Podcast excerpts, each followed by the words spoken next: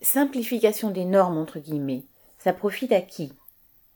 Des petits agriculteurs mêlent leur voix à celle des gros du secteur pour dénoncer les réglementations environnementales qui, par exemple, leur imposent de ne plus utiliser certains pesticides toxiques comme les néonicotinoïdes alors que cela les rend moins compétitifs. Mais la responsabilité de cette pratique en revient avant tout aux trusts de la chimie comme Bayer.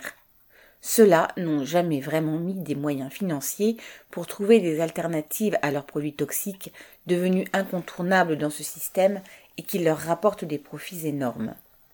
Et bien sûr, ni les gouvernements ni les institutions européennes ne leur ont jamais imposé de financer ces recherches en prenant justement sur ces profits. Cela n'est pas surprenant. Les règles qu'ils mettent en place ont bien souvent pour but de défendre les intérêts des capitalistes français et européens.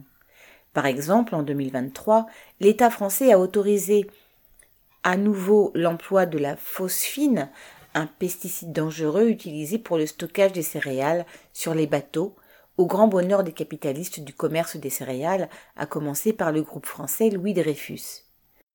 Ne cherchait-il pas à utiliser la guerre en Ukraine pour voler des parts de marché en Afrique à leurs amis entre guillemets ukrainiens Pour les capitalistes, simplifier les normes, cela veut juste dire supprimer les règles qui les entravent dans la recherche du profit, mais bien sûr garder toutes les autres.